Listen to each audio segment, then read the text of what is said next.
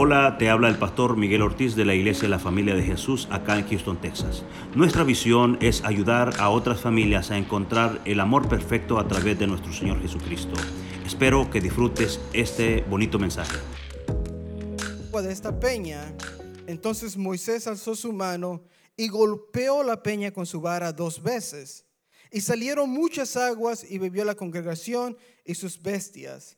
Y Jehová dijo a Moisés y Aarón, por cuanto no creísteis en mí para santificarme delante de los hijos de Israel, por tanto no meteréis esta congregación en la tierra que les he dado. Padre, en el nombre de Jesús te damos gracias por esta bella noche, Señor. Gracias, Padre, porque estamos aquí, Señor, en, en tu lugar, en tu presencia, Señor. Te pedimos que esta noche sea tu Espíritu Santo guiándonos mediante este estudio, Señor. Que sea tu Espíritu Santo manifestándose, sanando, curando, engrandeciendo, enriqueciendo tu congregación, Señor. Te oramos en el nombre de Jesús. Amén y amén. Esta noche estudiaremos la vida de Moisés, un capítulo hermoso. Y nos concentraremos en el contexto en que Moisés falló primero Después, ¿cuál fue la manera en que falló? Segundo, y terminaremos viendo cuáles fueron las consecuencias de esa falla que tuvo este gran hombre de Dios. La historia comienza en el desierto de Sin, leímos en el versículo 1, y dice que la congregación tuvo sed, va hacia Moisés y hacia Aarón para pedir agua bajo unos reclamos y quejas diciéndole que por qué los trajo a esta tierra a morir en un desierto cuando en Egipto estaban bien, estaba la cementera, estaba el trigo, estaba el agua, estaba el vino, estaba todo lo que necesitaban. Y Moisés los trae a este lugar para que mueran. Y el versículo 8 es interesante y va a ser el énfasis de esta noche. Dice la palabra que Jehová le instruye a Moisés algo interesante. Le dice, toma tu vara y reúne a la congregación, tú y Aarón, tu hermano, y habla a la peña, y ellas le dará su, su agua. Ahora, Moisés, esto me gustaría comenzar diciendo, la razón de que no pudo entrar a la tierra prometida fue porque en vez de hablarle a la peña como el Señor le había dicho, Dice la palabra de Dios que toma su vara y le da un golpe y como que si no fuera mucho uno, le da un segundo golpe hasta que la peña brotó agua. Y por esta acción que hizo este hombre, no pudo entrar a la tierra prometida. Ahora, si les soy honesto, familia, cuando yo leí esto, se me hizo un poco exagerado la reacción de Jehová hacia el servo de Dios. Porque acordémonos que hace unos cuantos años atrás, más o menos como 40 años, el mismo Moisés había matado a un hombre, si ustedes se acuerdan. Mató a un egipcio eh, en, tal vez en un momento de rabia. Y las consecuencias, cuando comparamos la, la muerte de un hombre a golpear una peña dos veces, Pareciera, cuando yo lo leí la primera vez, que estaba un poco exagerado. Dije yo, Señor, en realidad, tanto así. Mató un hombre, claro, estuvo en el exilio, pero fue su propia culpa y fue su propia decisión. Pero ahora que golpea la peña, le quitas el privilegio de introducir al pueblo a la tierra prometida, que ya son 40 años que va viajando este hombre con este pueblo. Y al final de esos 40 años, porque en este momento en la historia, aunque el pueblo todavía se quejaba de haber salido de Egipto, estaban a la puerta ya de entrar a lo que se conoce como la tierra prometida. Son dos enseñanzas. Una, el pueblo, porque esto representa mucho a la iglesia y a muchas personas que pasan años, pueden pasar 40 años de un problemita y todavía se saca en cara. Así estaba el pueblo de Israel. 40 años habían pasado y todavía se quejaban de lo que tenían en su vida antigua. Cuidado hermano con eso. Y segundo, ya estaban a la puerta de entrar a la tierra prometida, ya estaban haciendo los preparativos. Es más, si usted sigue leyendo el versículo 14 en adelante, ya son los preparativos para conquistar lo que es la tierra prometida. Pero estando allí, se le dice a Moisés, ¿sabes qué? Tú no puedes entrar porque desobedeciste la voz. Yo me acuerdo una vez que le hice esa pregunta a un pastor. ¿Por qué fue tan grande, tan rígido ese castigo que se le dio a Moisés? Y la respuesta que me dio este pastor se me quedó en mi mente impregnada. Y me dice, Julio, la respuesta es simple. Y es porque al que más se le da, más se le exige. ¿Está entendiendo, iglesia? Al que más se le da, más el Señor requiere de usted. Es decir, hermano, que si usted sirve en esta iglesia, si usted canta, si usted limpia, si usted recibe, si usted parquea, si usted eh, está en los, en los diezmos, en, la, en las ofrendas, si usted hace alguna función en esta iglesia, líderes, le estoy hablando a ustedes, déjeme decirle que el estatus que Dios espera de ustedes es elevado.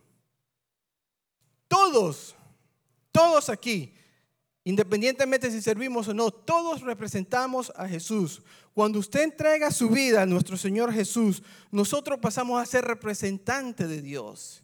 Y la manera que usted habla, la manera que usted se viste, hasta la manera que usted camina, hermano, tiene que representar la vida de nuestro Señor y Salvador. Moisés en este tiempo era representante de Dios. Y la palabra de Dios fue clara y directa. Habla a la peña. Y Moisés hizo exactamente lo contrario. En vez de hablar a la peña, lo primero que dice es, os hemos de dar agua. Como quitándole la gloria a Dios Moisés y poniéndose como, como si fuera él el que iba a hacer que saliera agua de la roca. Le dice la congregación, os hemos de dar agua. Y bueno, después lo que pasa, ya todos conocemos. Me, me, gustó mucho, un, copié un artículo que miré de la Biblia de estudio que tengo, que me encantó lo que decía acerca de, de, este, de este incidente. Y decía esto, preste mucha atención. El hablarle a la peña simbolizaba la palabra de Dios dada a Moisés, mientras que el golpear a la peña representaban los esfuerzos humanos de Moisés y Aarón. En otra palabra, el principio que el Señor nos quería enseñar aquí en este versículo era que el agua de vida, que es Jesús, es el resultado de la palabra de Dios y no de los esfuerzos humanos que podamos hacer el agua de vida, nuestro Señor Jesús, la manera que nosotros introducimos a Jesús a la persona es por la palabra que damos. Y si su palabra, hermano, usted no tiene cuidado con ella y no cuida de sus palabras, y, el efecto de su palabra puede ser que no pueda transmitir lo del Señor Jesús porque no hay palabra de vida. Y allí es donde nosotros debemos tener cuidado.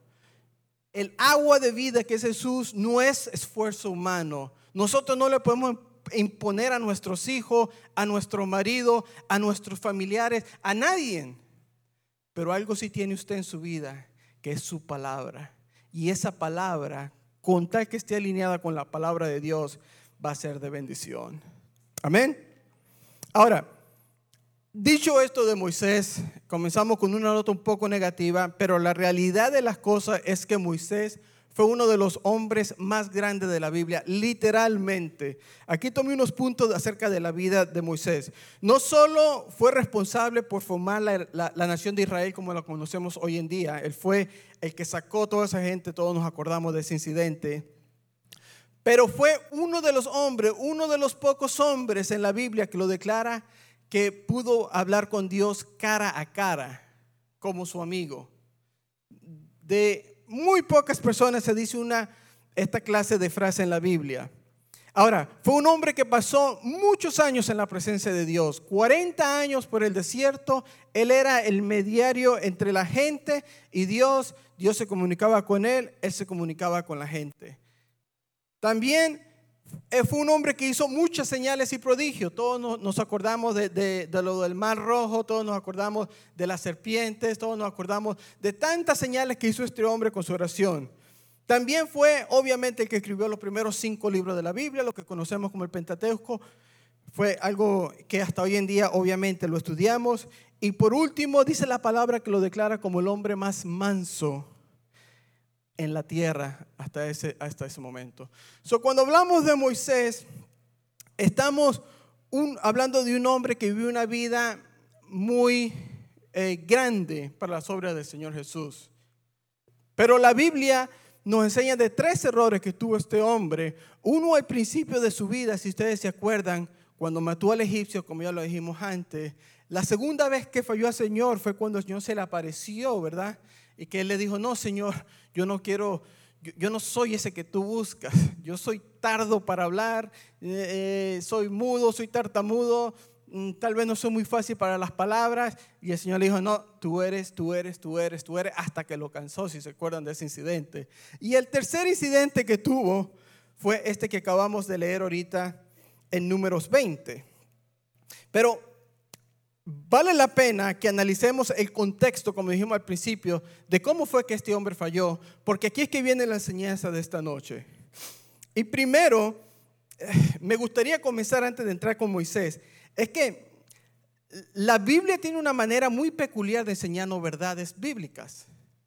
Nos enseña muchas veces las tragedias de la persona, pero no con el énfasis de mirar lo negativo, sino con el énfasis de mirar lo que pudo haber sido si esta persona o aquel individuo hubiera seguido o obedecido la vida de Dios. Por ejemplo, Sansón, estudiamos la vida de Sansón un tiempo aquí, ¿verdad? Hace un par de semanas. Y decíamos que Sansón fue llamado con un propósito a esta tierra. Él iba a ser nazareno de joven y él iba a traer la liberación de su pueblo.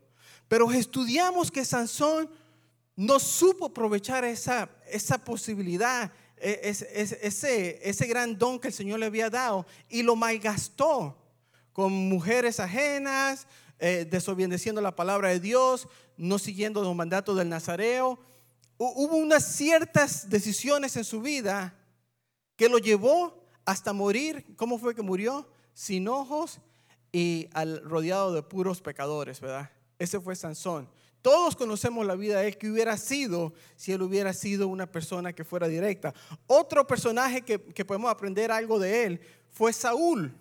Si usted se acuerda del primer rey de Israel, Saúl, cuando el Señor lo, llama para ser el rey, era un hombre noble, sencillo eh, y, hasta cae como agrado. Es más, toda la gente agradaba a Saúl y toda la gente estaba alegre. Pero ¿qué pasó? Su corazón se le olvidó en el transcurso del tiempo quién en realidad era el rey. Se envaneció. ¿Y cómo murió Saúl, hermanos? Si ustedes se acuerdan. Triste, enojado y amargado. Fue la final de Saúl hubiera sido muy diferente si este hombre hubiera tomado otra posición en la vida y tal vez la descendencia de Cristo hubiera venido por Saúl en vez de por David. Uno último más, el rey David también, ¿qué se puede decir rey David? Cometió un pecado grave, ¿verdad? se metió con la mujer eh, ajena y no tan solo eso, mató al hombre, al marido de la mujer. ¿Y cómo terminó David? En su cama, solo, dice que ni siquiera se podía eh, eh, sentir, cubrir el frío que sentía. So, murió literalmente solo. Ningún hijo se, se registra con él. So, estas son las historias que la Biblia muchas veces nos enseña de las cosas que si hubiéramos hecho diferente, porque esto no aplica a todo, aunque estamos viendo los ejemplos de ciertas personas en la Biblia, si nosotros muchas veces tomamos las decisiones correctas, familia, si nosotros seguimos las leyes de Dios, si nosotros nos congregamos, si nosotros leemos la palabra, si nosotros hacemos lo que estamos mandados a hacer por la palabra de Dios, nuestra vida va a ser próspera. Pero lo contrario, como veremos esta noche, también es cierto. Si vivimos una vida desordenada, si no queremos arriesgarnos la palabra, si no queremos compromiso con la palabra de Dios, vamos a ver algunas de las consecuencias esta noche. El contexto en que Moisés falló es interesante estudiarlo, porque primero vemos en el capítulo 1, parte B, que Miriam o, María, su hermana, como usted le quiera llamar, que fue una persona muy importante para la vida de Moisés, acababa de morir, si usted se da de cuenta. Justo antes de pasar este incidente del agua, Miriam acababa de morir. Y, y, acuérdese que Miriam fue aquella hermana mayor de Moisés que lo cuidó de pequeño. Si usted se acuerda cuando lo pusieron en el río, ella fue la que lo siguió. Ella fue la mujer que cuando Moisés cantó el cántico del cruz del mar, el primer canto de la Biblia, si usted se acuerda, ella fue la que lo dirigió. Ella estuvo caminando con Moisés por 40 años. Y justo antes de esto, Miriam o María había muerto. Y he allí una lección, hermano. Porque cuando una persona está pasando un momento difícil en su vida, sea una muerte, sea un divorcio, sea un hijo en problema, sea, sea, sea una familia destrozada, sea lo que sea, esa persona está vulnerable.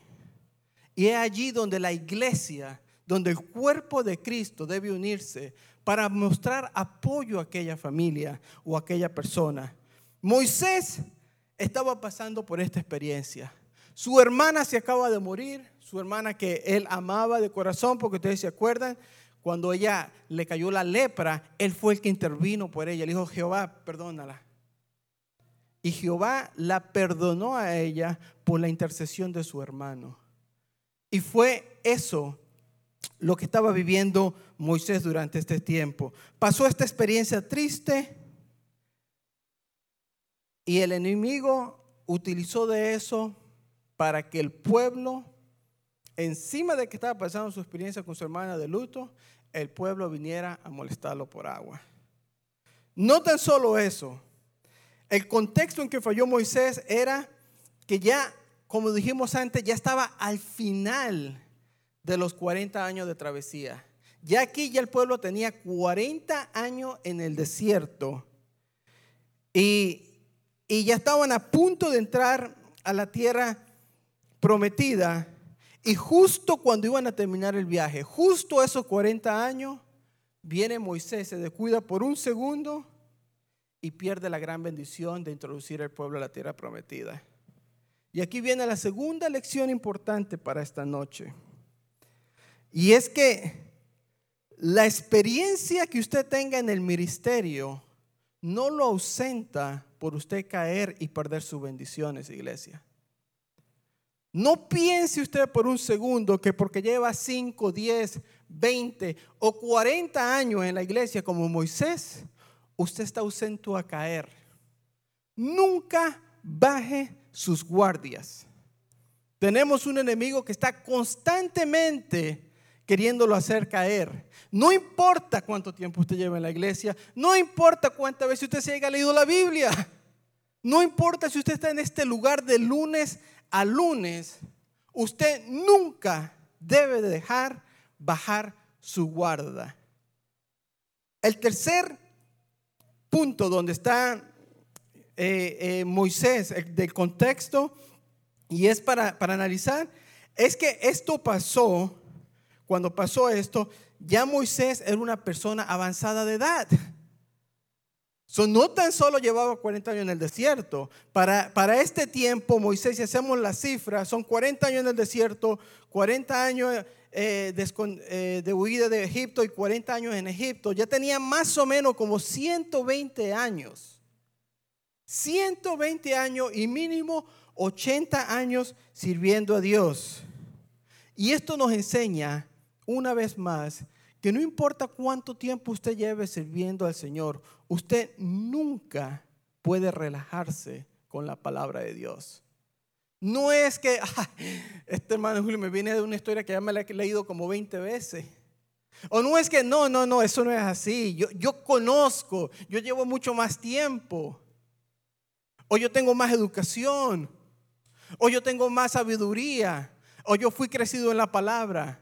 Eso no importa, hermano. Pueden tener usted 80 años, como lo tenía Moisés en esta ocasión, e igualmente estamos susceptibles a alguna caída.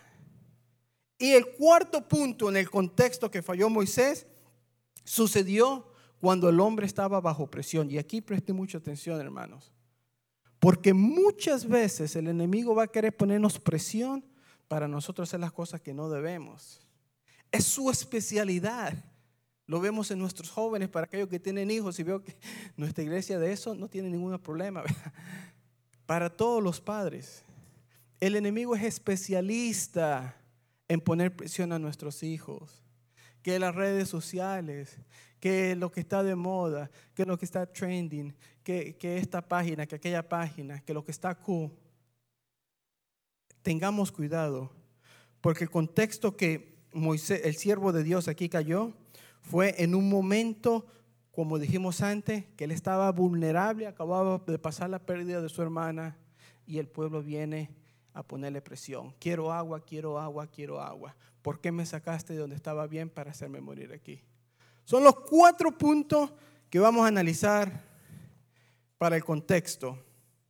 Pero no vamos a quedar ahí. Ahora vamos a ver la manera, la manera en que falló Moisés.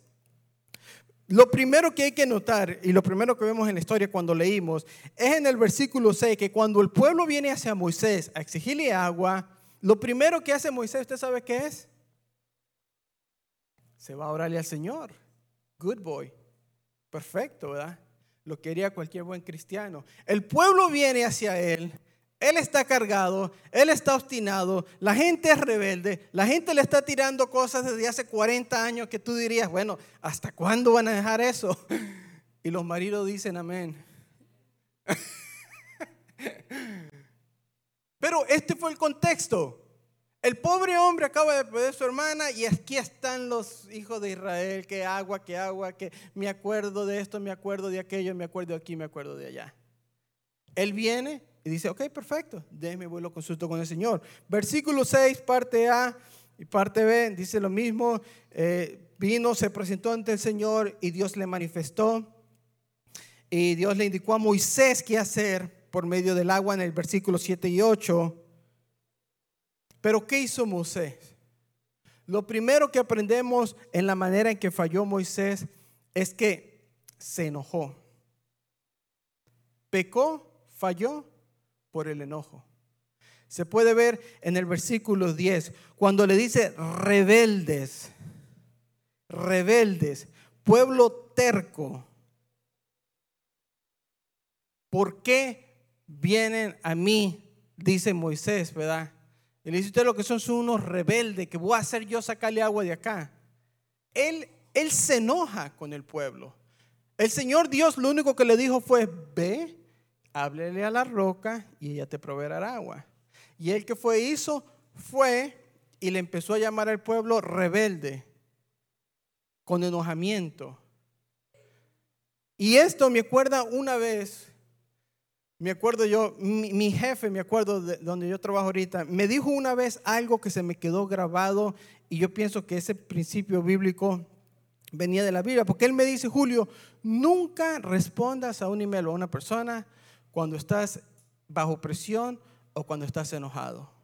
Siempre cálmate, analiza las cosas, piénsala, no tienes que responder el mismo día, puede ser otro día, pero nunca vayas a hacer eso cuando estés enojado.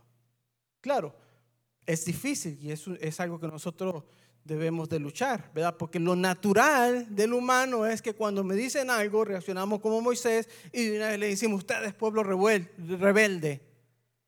Pero vemos que por él actuar con enojación, fácilmente dijo algo que después iba a lamentar. Lo segundo que vemos es que Moisés falló en el sentido de que él se hizo autodependiente. Ya no era Jehová proveyendo el agua, ya ahora era él y Aarón. Os haremos de dar agua a ustedes, pueblo rebelde. Entonces ya quita la gloria de Dios y se la pasa para él. Y esto es algo que tenemos que tener muy consciente, iglesia, porque muchas veces el orgullo en las personas Hay que tener mucho cuidado, porque el orgullo es algo que, que empieza a comer de poquito a poquito y si uno no lo controla puede ir creciendo. Y esto es algo que a cualquiera de los que estamos aquí sentados no puede pasar. Nunca, nunca debemos de tomar la gloria por nuestro Señor. Todo lo que hacemos en esta iglesia, todo lo que predicamos y todo lo que vivimos es para la honra y la gloria de nuestro Señor. Lo tercero que vemos en, en, la manera que falló Moisés es que obviamente, ya lo dijimos antes, desobedeció a Dios. Así de simple. La desobediencia siempre atrae sus consecuencias. Y vamos a ver las consecuencias más adelante. Pero pienso que en la, en la desobediencia, pienso que no hay que pararnos mucho. Eh, eh, la desobediencia es el camino más rápido para el fracaso espiritual. Si usted quiere fracasar espiritualmente hablando, no haga caso a ninguna de las reglas de Dios y yo se lo garantizo que en un par de semanas usted está totalmente perdido. Pero lo contrario también es cierto.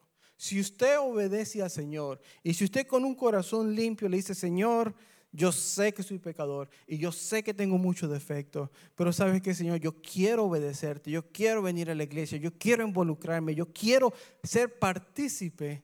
El Señor tomará de eso, hermano, y te utilizará y te bendecirá. Y por último, hermano, por último, el punto número cuatro de la manera en que falló Moisés es que no honró a Dios. Dos cosas que hizo Moisés con esto. Primero, no creyó en Dios cuando Dios le dijo, háblale a la roca, sino que la golpeó. Y segundo, no glorificó a Dios. Y esto es lo más importante de esto. El asunto más importante es de honrar a Dios. Todo lo que Dios estaba haciendo era para santificar su nombre, como lo dice la palabra y como lo leímos. Las consecuencias, hermano, ya vamos a ir aterrizando. ya hablamos acerca del el contexto, hablamos acerca de la manera en que falló y ahora culminaremos el estudio con las consecuencias que pasó. ¿Cuál fue el resultado, iglesia, de este fallo de Moisés? Primero, ya lo dijimos antes y durante la prédica, que no dirigiría la conquista a la tierra prometida. Y, y la lección aquí es que muchas veces el fracaso espiritual que nosotros podamos tener, si no lo recuperamos, no nos va a dar, dejar terminar la obra por la cual el Señor nos ha llamado. So, nosotros debemos de, de, de saber cómo arrepentirnos, de saber cómo regresar a Jehová y, si, si, hemos fallado, hermano, porque todo lo vamos a hacer alguna vez, no es que usted falló, sino cómo eh, regresar al Señor arrepentido, con Cristo y cambiar los caminos. Es lo que el Señor pide. Y la segunda consecuencia era que, obviamente, que Él no entraría en la tierra prometida. Ese fracaso espiritual lo llevó a no cumplir esta bendición espiritual para Moisés. So, iglesia, vimos tres cosas acerca de Moisés, ¿verdad? El contexto, cuál fue la manera que pecó y cuáles fueron sus consecuencias. Moisés vivió 40 años como un gran victorioso ante Jehová. 40 años.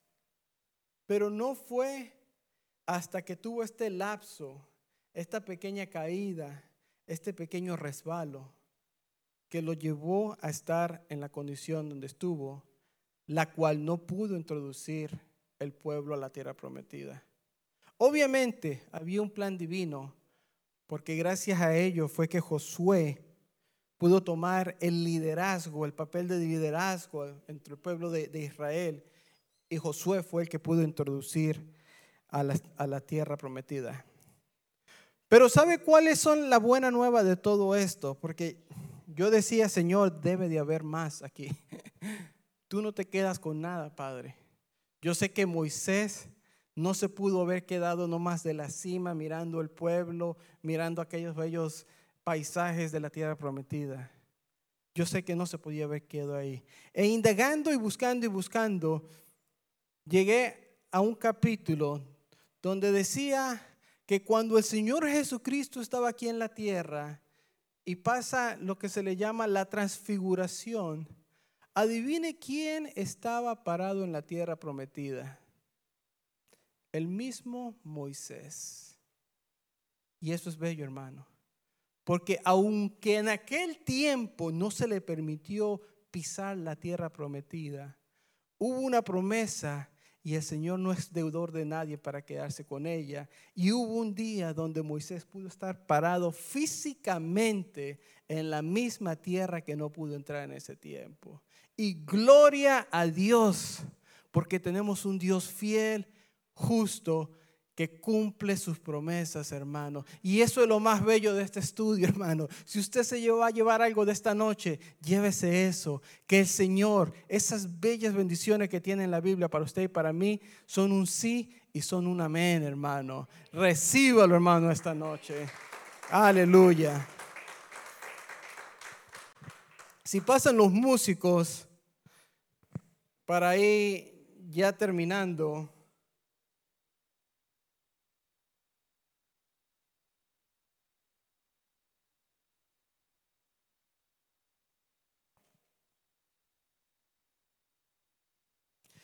Leía algo que me llamaba mucho la atención.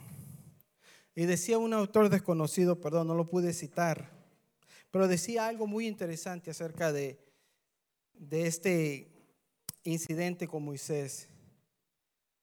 Y él decía que tal vez el, el golpear la roca representaba a Cristo en la cruz.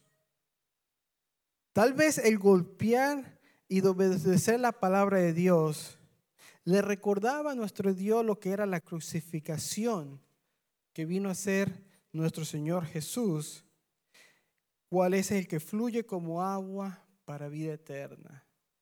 Y me gustó ese pensamiento, porque como comenzamos al principio a decir, ¿por qué fue que hubo tanto enojo por esta obra? Y la única razón o la única cosa que hacía lógica, ya después de leer esta pequeña frase, era eso. Era que Moisés estaba de cierta manera profetizando lo que iba a pasar, lo que iba a acontecer con nuestro Señor Jesús una vez que Él viniera. Y qué bello fue eso. ¿No cree usted, iglesia? Una bendición que aún desde ese tiempo ya podíamos ver el espejo de Cristo y la bendición que Él va a traer para su tiempo. Deseo que disfrutes este bonito mensaje. Nuestros servicios generales son los miércoles a las 7.30 pm y domingos a las 9 y 11 de la mañana. Nuestra dirección es el 14935 de la Ligia Road, Houston, Texas 77060. esperamos.